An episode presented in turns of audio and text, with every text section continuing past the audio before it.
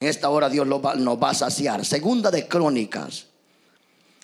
Segunda de Crónicas capítulo 33 versículo 10. Gloria a Dios. Vamos a trabajar unánimes, unidos. Trabajamos para el Rey de Reyes y Señor de Señores. Dicen amén los hermanos. ¿Para quién trabajan los servidores de Cristo? Para Cristo. Pero vamos a unirnos juntamente con nuestro pastor general a trabajar fuerte en la visión que Dios ha puesto para la gloria de su nombre. Crónicas, capítulo número 33, eh, versículo 10. Cuando lo tengan, respondan con un buen amén. Gloria a Dios. Arriba dicen amén los hermanos. ¿Están despiertos? Aleluya. 33, 10, segunda de Crónicas. Comparta la Biblia allí con los amigos. Para la gloria de Dios, 33, 10, dice la bendita palabra del Señor, honrando al Padre, al Hijo y al Espíritu Santo. Dicen amén. Y dice la Biblia, y habló Jehová a Manasés y a su pueblo, mas ellos no escucharon. ¿Qué pasó con el pueblo y con Manasés? No escucharon. Por lo cual Jehová trajo contra ellos los generales del ejército del rey de los sirios, los cuales aprisionaron con grillos a Manasés y atado con cadena lo llevaron a Babilonia. Mas luego que fue puesto en angustia, oró, dice la Biblia, oró a Jehová su Dios, humillado grandemente en la presencia del Dios de sus padres verso 13, y dice la palabra, y oyó su oración y lo restauró a Jerusalén y a su reino.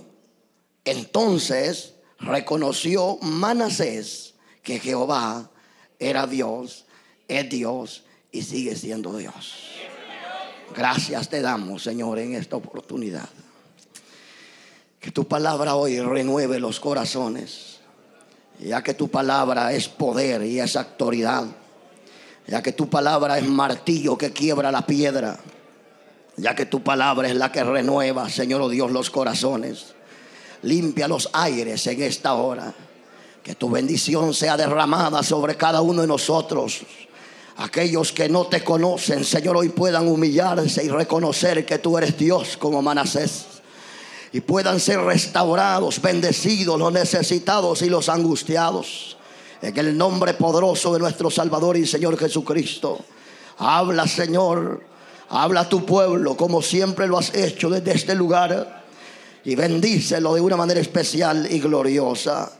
En el nombre de Jesús. Amén y amén. Tomen su asiento, por favor. Vamos hoy hablar, hermano, del arrepentimiento de Manasés. El arrepentimiento de Manasés. ¿De qué vamos a hablar hoy? El arrepentimiento de Manasés. En esta gloriosa tarde, sea el nombre del Señor bendito, la Biblia nos enseña, hermanos, con respecto a este rey Manasés, y vamos a hablar un poquito quizás de la historia de este rey, de quien fue hijo. Y a través de la escritura nos damos cuenta que fue hijo, hermanos amados, de un rey que hizo lo bueno ante los ojos de Dios, de un rey que en cierto momento pasó eh, momentos difíciles y este fue Ezequías. Y ustedes conocen quizás la historia de Ezequías. Ezequiel fue un hombre que en cierto momento vino el profeta enviado por Dios, el profeta Isaías, y le dice, arregla tu casa porque morirás. En pocas palabras vino una enfermedad sobre él de muerte, una enfermedad incurable. Y entonces cuando él escucha esta tremenda noticia o difícil noticia, él se humilla ante los ojos de Dios. Y Ezequías clama al Señor con ruego, con lloro, y se humilla delante del Señor y le dice, Señor, yo he caminado y he guardado tus estatutos, he guardado tu palabra, he andado en rectitud, Mi corazón no ha sido un corazón eh, mediocre, sino un corazón sincero. Y tú lo conoces, oh Jehová. Y dice la palabra de Dios que el Señor oyó la oración de Ezequías, la escuchó. Y entonces Isaías iba saliendo ya en el patio, diríamos, y el Señor le habla, vuélvete. Y dile que yo he escuchado la oración. Y dile que, que yo le daré 15 años más de vida. Y lo que sucede es que en estos 15 años de vida que Dios le da a Ezequías, eh, pasan tres años y a los tres años nace lo que es Manasés. Imagínense en qué época nace. En los 15 años de misericordia que Dios le da. ¿A quién? A Ezequías, su padre. Y en, ese, en esos tres años, porque la Biblia dice desde el versículo 1 que tenía 12 años Manasés cuando comenzó a reinar. ¿Cuántos años tenía? Y cuando él comienza a reinar era porque su padre había muerto. Entonces tenía 12 años. Él cuando comienza a reinar, entonces quiere decir que después de que Dios le da la oportunidad a Sequillas, entonces a los 3 años nace él. A los 15 años, hermanos, eh, muere Ezequillas, pero él comienza a reinar teniendo 12 años. Lo que sucede es, si entendieron? ¿Cuántos años le dio el Señor de oportunidad a Ezequías? 15. Pasaron tres años. En estos 15 años de misericordia, pasan tres años y nace Manasés. Luego, cuando muere su padre, él comienza a reinar a los 12 años. Y comienza a reinar, pero lo que sucede es, en primer lugar, es que él se comienza a rebelar contra el Dios de los cielos. ¿Y qué es rebelión? ¿Rebelión qué es? Es pecado desobediencia, desobedecer los mandatos de Dios. Y él comienza a hacer lo malo ante los ojos de Dios. Y, comienza a pecar y hacer lo que a Dios no le agrada. Comienza a, adorar a ídolos, comienza a adoptar, hermanos amados, eh, los costumbres de las, de las naciones paganas. Y comienza a hacer lo que ellos hacían en contra de Jehová. Pero su pecado no era, hermanos, simple, era un pecado terrible y tremendo que día a día iba, hermano, levantándose en contra de Dios. Su rebelión su pecado. Y, esa, es una de las grandes verdades. Las personas piensan que están bien quizás en la iglesia y yendo a los cultos, pero eh, con pecados ocultos o haciendo, hermanos, eh, pecados ante los ojos de Dios. ¿Y sabe usted cuál es la ruina más grande de un ser humano? La ruina más grande es que el hombre viva en pecado. Sabemos que la paga del pecado es la muerte. Si sabían eso ustedes? Que la paga del pecado es la muerte. La destrucción más terrible que existe en el mundo entero no es por otra cosa, sino por el pecado. Pecado grande o pecado pequeño lleva a la vida del hombre a la ruina comienza, hermanos, a hacer pecado, comienza a levantar altares al Baal, comienza a hacer todo lo desagradable ante los ojos de Dios. En, del verso 1 en adelante del capítulo 33. Incluso ofreció sus hijos al sacrificio para Satanás. Dice que lo ofreció y lo pasó a sus hijos por fuego. Qué tremendo. En, leyendo yo la historia nos damos cuenta que en aquel tiempo habían levantado un ídolo con las manos extendidas. Y por bajo de aquel ídolo habían, eh, había una jogata donde se calentaba aquel ídolo de hierro de tal manera que se ponía rojo, rojo podríamos eh, como una brasa encendida, según los historiadores, y es allí donde este pasó y entregó sus hijos para este ídolo o para el mismo diablo, y los ponían en las manos extendidas de aquel ídolo, y, y aquellos niños morían chamuscados, quemados. Mire hasta dónde llegó la iniquidad de este rey. Este rey, según los historiadores, según la palabra, fue el más perverso rey de Judá y de Jerusalén. Qué tremendo. Pero la, la gente piensa, o este rey pensaba, yo estoy bien. Eh, eh, eh, he deshecho los altares que mi padre construyó para Jehová y yo he levantado altar a los ídolos y al mismo diablo y no me pasa nada. Lo que sucede es que, hermano, la rebelión, el pecado te lleva más a lo profundo. El pecado va hundiendo. Y cuando hablo de pecado, hablo de mentira, hablo de, engaño, de orgullo, de hipocresía, de falsedad. Todo eso es pecado que lo lleva a uno a la ruina. Y eso, hermano, es desagradable ante los ojos de Dios. Mira hasta dónde llegó este rey. Y, y lo que pasa es que hoy en estos tiempos, en la misma, la misma iglesia, los mismos hermanos van adoptando costumbres paganos en sus vidas. Y eso es desagradable ante los ojos de Dios. De tal manera que hoy ya venden carteras ungidas y tantas cosas. Y la gente ahí va siguiendo la idolatría. Y eso es desagradable ante los ojos de Dios.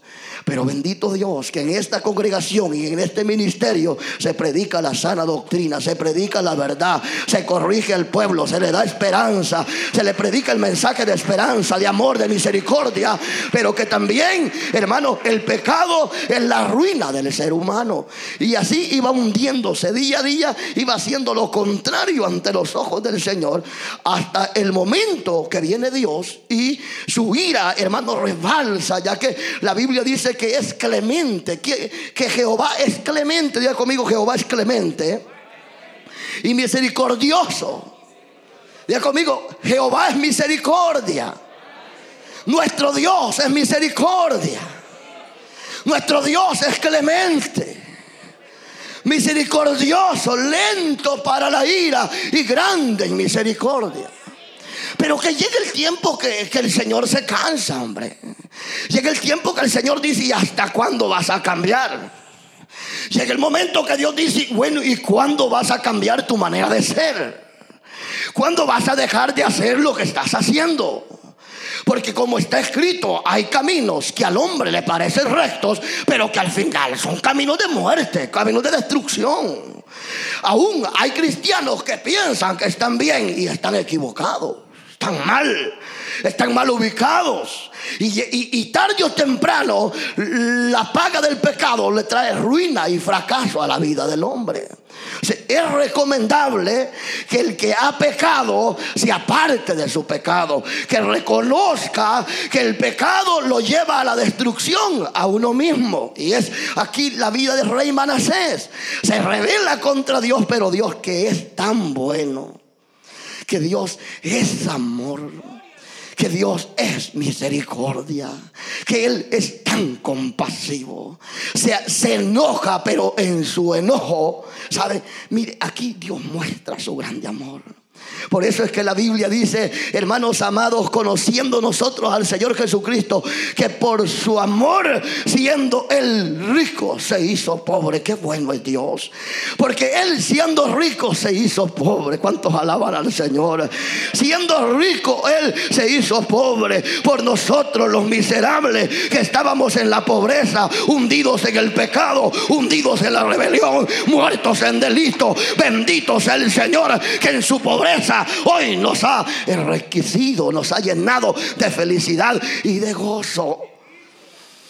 Si nuestro Dios hubiera sido otro, hubiera dicho, mm, voy a volarle la cabeza a Manasés por cuanto Manasés ha hecho lo desagradable contra mí. Le voy a volar la cabeza y no le voy a dar una oportunidad. Sabes, Dios es un Dios de oportunidad. Dios es un Dios de amor. Que si has pecado y te has rebelado contra Dios, Él es digno, Él es grande y Él es misericordioso. Y te dice, yo no quiero la muerte del impío, sino que el impío se vuelva del camino malo y se arrepienta de sus pecados para que viva, dice Jehová el Dios de los cielos. Fuertes y aplauso al Señor, a su nombre, a su nombre. Dios es amor, Dios es misericordia. Y cuando nosotros comenzamos a analizar y dice que Dios, hermano, se, se enojó, que el Señor eh, se cansó, ¿saben? Él no lo mandó a matar. Porque Dios le advierte y le dice, al pueblo desde el versículo 10 que leímos y habló Jehová a Manasés y a su pueblo, mas ellos no escucharon. Hello. ¿Cuántas veces aquí se predica de una y otra manera y el pueblo sigue igual, rebelde y ocioso? ¿Cuántas veces no ha escuchado usted mensajes aquí que, hay que vivir como, si, como hijos de Dios? Y muchas veces en lugar de seguir de ser mejores, siguen siendo peores. Y vino Dios y advierte a Manasés y al pueblo, mas el pueblo no lo escuchó. Saben, Dios habla. Cuando usted anda mal delante de Dios, el mismo Espíritu Santo que está en nosotros, Él nos dice que estamos en mala condición. Y entonces Dios no es malo, siempre Él advierte antes de enviar el Señor juicio, antes de enviar condenación, siempre envía a sus siervos los profetas para anunciar lo que Él ha de hacer. Pero el que es sabio no permanece en el pecado. El que, el que es sabio se aparta del pecado. El que es sabio lo confiesa, aleluya, y se aparta. Y el Dios del cielo tendrá misericordia de aquel que confiesa su pecado, de aquel que se aparta de su pecado, alcanzará la misericordia, la gracia. Alabado sea el Señor en esta hora. Quita la rama. Hay gloria de Dios en esta hora. A su nombre. Entonces miramos la bondad, miramos la misericordia del Señor para con este rey. Aunque el Señor, hermanos amados, dice el Señor, bueno, por cuanto no me escucharon, del verso 10 en adelante, el pueblo no lo escuchó, por lo cual Jehová trajo contra ellos los generales del ejército del rey de Asiria. Quiere decir que aquel que está en pecado y en lugar de ser mejores, en lugar de entregarle su vida al Señor, sigue hundiéndose y hundiéndose más, no se va a quedar sin paga. La gente piensa, ah, ahora me estoy echando un tirito. Nadie me ve. Ejemplo. Nadie me ha controlado.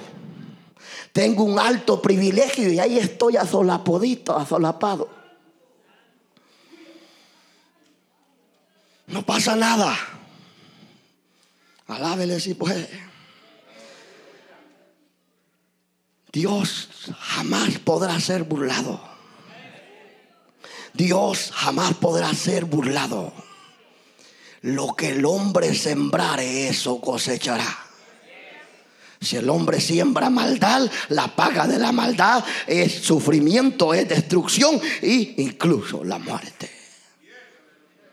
Alábele. Y entonces la Sagrada Escritura dice que el Señor envía este, estos generales, este ejército. Y aquí donde viene lo que Dios les había dicho, les había advertido.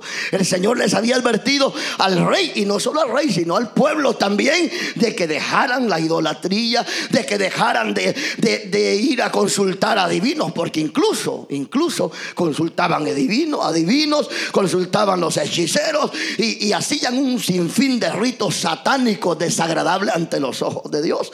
Incluso en el altar que era para Jehová, pusieron ahí, hermanos, altares al Baal, al mismo diablo. Y nosotros, los que hemos sido lavados con la sangre de Cristo, no hemos sido llamados a adorar imágenes, ni adorar la idolatría, ni, ni el sistema de este mundo pagano, sino que hemos sido llamados a darle tributo, adoración al Rey de Reyes, al Señor de Señores, aquel que cabalga sobre los cielos y se pasa sea en medio de querubines. A Él debemos de honrar, a Él debemos de glorificar con nuestra vida, con nuestra conducta. Diga amén en esta hora. A su nombre. entonces, como aquel estaba tan tranquilo, viene Dios y lo manda. Viene la advertencia y luego viene la derrota, porque el pecado te lleva a la derrota. Hoy algunos dicen, pastor, ya no, en la radio, como predicamos en la radio, hermano Walter, ya no predique del pecado, hombre. ¿Y de qué voy a predicar si el pecado es la que mata al ser humano? ¿O no es así? ¿Qué es lo que destruye un matrimonio? ¿Qué es lo que destruye una familia? Es, eso no es así. Y entonces ahí está. Entonces después de la advertencia viene la derrota. Es que Dios habla y el que tiene oídos para escuchar, oye y hace la voluntad de Dios. Viene, lo apresan, lo llevan con grillos, lo llevan encadenado, lo llevan, hermanos, a Babilonia.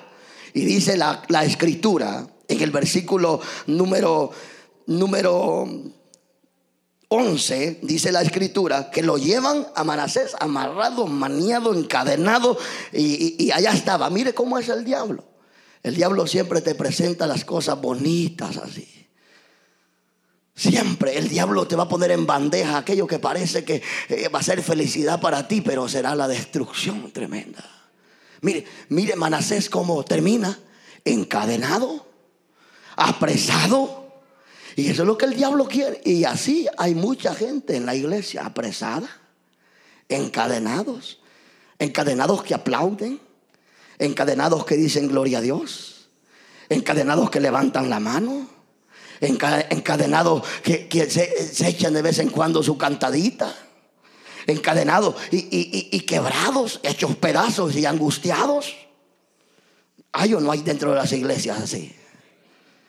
Y el diablo tiene mucha gente de igual manera, angustiados, atribulados en el pecado, sin esperanza, pero para eso apareció el Señor, para levantar al menesteroso, para levantar al pobre, para levantarnos del muladar, para darnos misericordia, para tener misericordia de nosotros, para perdonar. Quizás estábamos en la miseria como Manasés, pero Dios es bueno, nos ha dado la vida, nos ha perdonado, somos linaje del Señor. ¿Cuántos alaban a Cristo en esta hora? Dígame, diga gloria a Dios, a su nombre, a su nombre.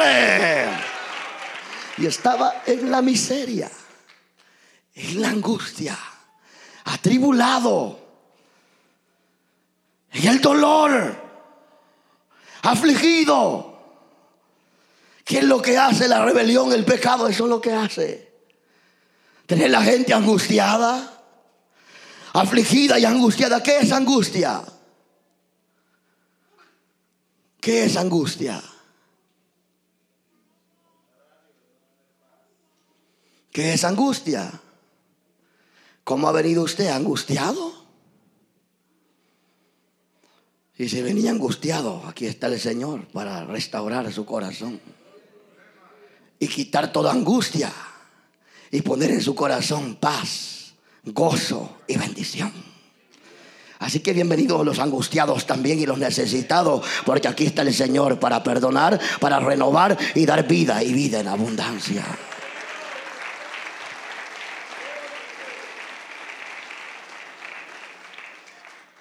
Entonces dice la escritura que viene el juicio contra Manasés, luego viene la derrota, el dolor, la tristeza, pero qué bueno es Dios.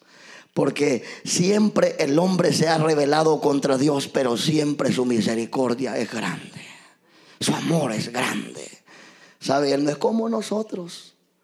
Que nosotros hoy miramos en pecado a alguien y ya no le hablamos. Ahí viene de sinvergüenza.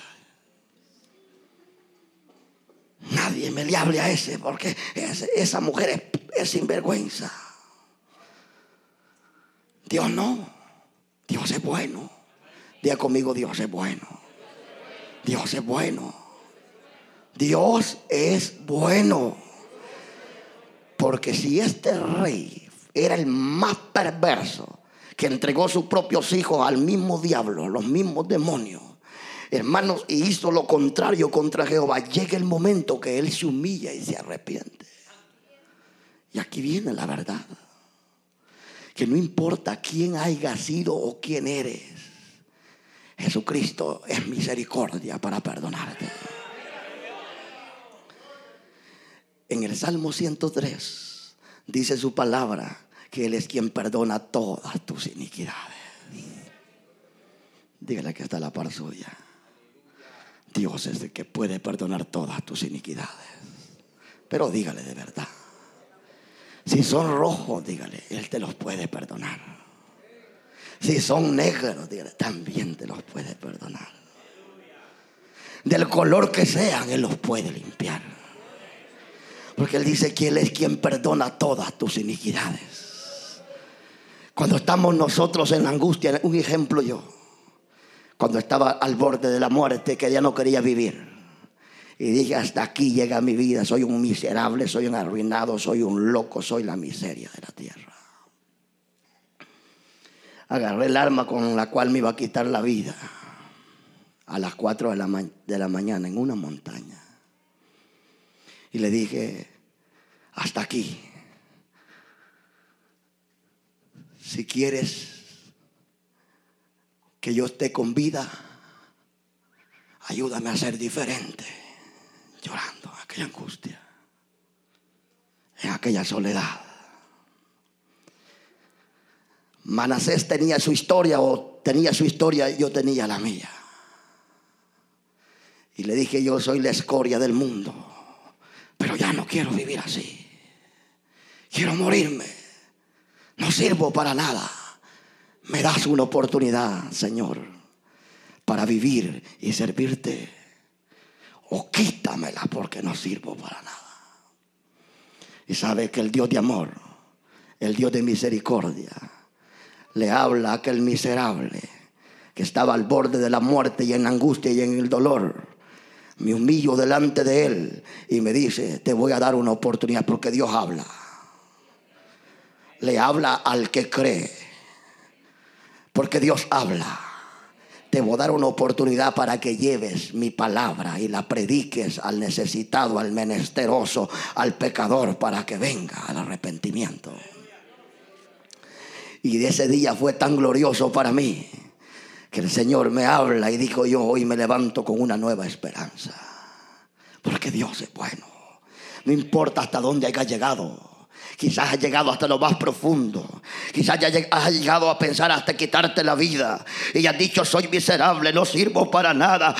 Estoy en esta tierra de estorbo. Déjame decirte que Jesucristo por ti murió en la cruz del Calvario y que Él te ama y que Él quiere cambiarte y que Él quiere perdonarte y que Él quiere restaurarte y que Él quiere hacer de ti una nueva criatura. Dele fuerte ese aplauso. Cristo salva, Cristo liberta. Él pudre las cadenas del pecado y da libertad a su nombre. La misericordia de Dios, la misericordia de Cristo. Y aquí está este humilde predicador, sirviéndole a ese gran Dios. Y entonces dice la Biblia que Manasés en aquella condición, lo que hace Manasés es reconocer su pecado. El que hace el valiente no es ocultar el pecado, porque el que oculta el pecado nunca prosperará. Allá anda como que guajolote todo el tiempo. No prospera. Todos los que toca no prospera. Pero los que se levantan como Manasés, entendiendo que solo en Dios hay esperanza, Manasés entendió algo. Manasés entendió que los ídolos a los cuales él adoraba, entendió que los adivinos no podían ayudarle, ni los ídolos ni el mismo diablo. Entendió que solo el Dios de su padre era el que podía restaurarlo, ayudarlo, perdonarlo y darle esperanza. Solo Cristo el Señor es el que da esperanza. Los ídolos están muertos, los brujos no pueden ser nada, pero Cristo lo puede hacer todo. Él es esperanza, Él es vida y vida eterna. A su nombre, Cristo salva. Perdona a los que se humillan, a los que reconocen su pecado. Los valientes son los que confiesan sus iniquidades. Andamos en esta carne. Y puede ser que por andar de boca abierta le fallamos a Dios, pero Él es bueno y perdona. A su nombre. Por eso el Señor dice en su palabra primera de Juan capítulo 2, verso 1, hijitos míos, estos os escribo. ¿Qué, ¿Qué, escribió el Señor? Esto os escribo, que no pequéis, advertencia. Esto os, miren los de arriba, hello. Esto os escribo, dice el Señor, para que no pequéis. En pocas palabras, Dios no aplaude el pecado. Dios no lo aplaude. Dios dice, esto os escribo para que no pequéis. Advertencia, no pequéis. Pero si alguno ha cometido pecado como Manasés, abogado tenemos hoy en Cristo el Señor. ¿Cuántos alaban al Señor? Él es quien perdona. Él es quien rescata del hoyo la vida del hombre. Dale fuerte ese aplauso. Cristo es la salvación. Él es la vida eterna. Me gusta lo que hizo Manasés reconoció su pecado como el hijo pródigo. Me, hizo, me gusta lo que hizo Manasés. Reconoció su pecado. Hermano, pero ¿qué es pecado? Pecado es todo aquello que va en contra de la palabra de Dios. O sea, la pregunta es, ¿qué hizo Manasés? Estoy a punto de terminar, en una hora. Ustedes saben que nosotros somos de corto cañón, 45 minutos. Hay que dar lo que vamos a dar y ya pues.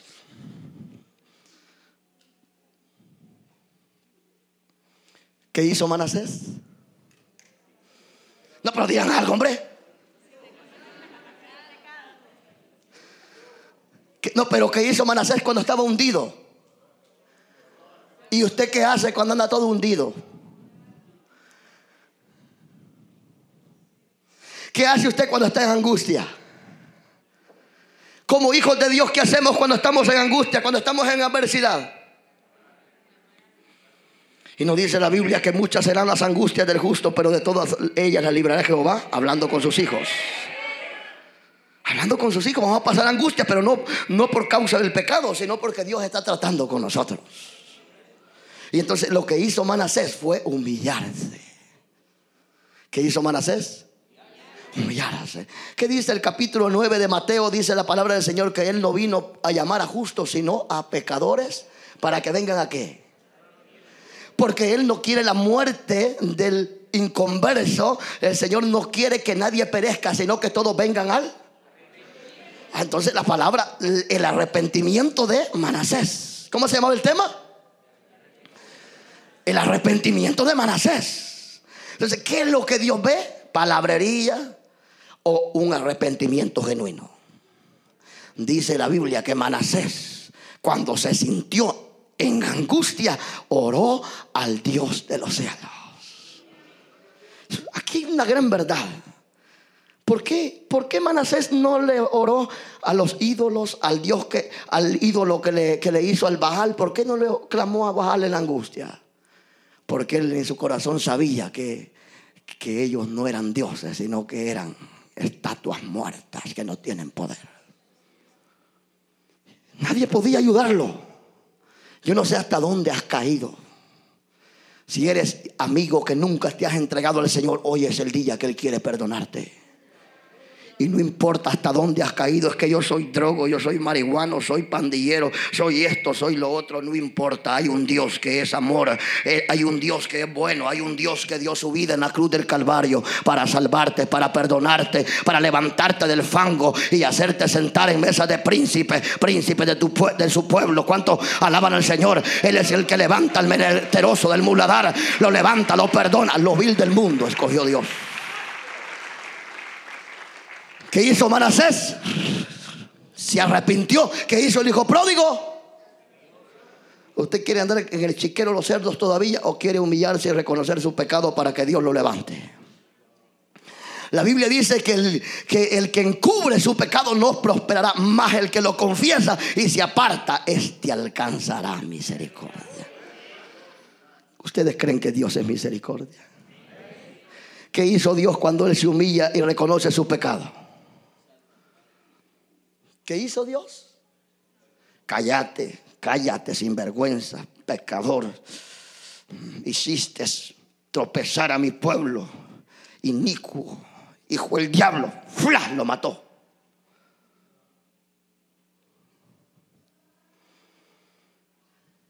¿Qué hizo entonces Dios? Su misericordia, su amor es tan grande que no importa la condición en la que hayamos caído, o has caído, Dios es amor y puede levantarte. Puede consolarte, puede hacer algo grande en tu vida. Y entonces cuando se humilla, cuando reconoce su pecado, entonces Dios viene y lo perdona. ¿Quiere decirte perdonado hoy? ¿Quieren irse perdonados hoy? Porque yo no sé. Pero el Espíritu sabe. Aquí entre ustedes, digo yo, ¿verdad? Si es del Espíritu, esto es una verdad. Digo yo, que aquí dentro de la iglesia hay gente que no se lleva. Y que se llevan, pero solo es nomás de apariencia. Pero ¿quién le dijo? Yo no sé. Usted sabe, yo no sé. En pocas palabras, que al frente de las personas son una cosa, pero por detrás son otras cosas. Ay, pastor, Dios le bendiga. Lo amamos, siervo de Dios, pero allá detrás lo contrario. Ay, siervo esforzado y valiente. Eso se llama hipocresía y es pecado. Y tiene que hoy arrepentirse y comenzar a amar y comenzar a ser diferente para que la mano de Dios no se aparte de usted y lo bendiga siempre. Y entonces dice la Biblia que se humilla y Dios lo perdona. Esa es la gran verdad. Si te arrepientes hoy, si confiesas tus pecados hoy delante de Dios, él es justo y fiel para perdonarte, como está escrito en Primera de Juan 1.7. Dice la Biblia que Él es justo y fiel para perdonar nuestros pecados. ¿De qué aprendimos hoy? Que el que permanece en el pecado no le va a ir bien. Va a terminar mal. ¿Oyeron? A eso que les gusta aumentar una mentirita ahí a los que les gusta aumentar el pecado. El pecado comienza así y termina allá, en la destrucción total. Entonces viene Dios y lo renueva. Aquel miserable encadenado, Dios lo perdona. El Señor lo levanta, el Señor lo, lo limpia, lo restaura y no solo eso, sino que lo vuelve, el Señor, hermanos, lo liberta, lo lleva a Jerusalén y le vuelve a dar el cargo. El Señor a nosotros nos levanta de la miseria, nos levanta de la pobreza en la que estábamos y nos enriquece, nos perdona, nos renueva y nos hace nuevas criaturas. Ahora aquí termino. ¿Qué terminó haciendo Manasés? Porque aquel que de verdad se arrepiente de sus pecados, aquel que de verdad se arrepiente de sus pecados, tiene que haber evidencias que en verdad se ha arrepentido de corazón y no ha sido de labios. Comenzó a botar todo lo que él había construido para el diablo y comenzó a levantar altar a Jehová del cielo en el templo y comenzó a decirle al pueblo, toda idolatría la vamos a echar fuera porque hoy yo reconozco que el Dios de nuestros padres, Él es Dios y Él es mi Dios y Él me ha cambiado y Él me ha restaurado y hoy vamos a adorarle y glorificarle a Él para siempre. Evidencias de una verdadera conversión. Vamos de pie. Yo le decía, Señor, yo quiero predicar un mensaje Padre bendito, de esperanza en mis oraciones, porque decía, Señor, quiero predicar un mensaje de esperanza. El mensaje de esperanza que vas a llevar hoy es que mi pueblo entienda que tiene que guardarse para mí. Que si ha caído en pecado, se renueven y se alejen de él. Porque este es el mensaje de esperanza que va a llevar a mi pueblo a las victorias y a las bendiciones que yo derramaré sobre ellos. Y hoy en esta hora, Señor Dios y Padre, el rey Manasés hizo lo malo ante ti. Tú le advertiste a él y al pueblo, pero no entendieron.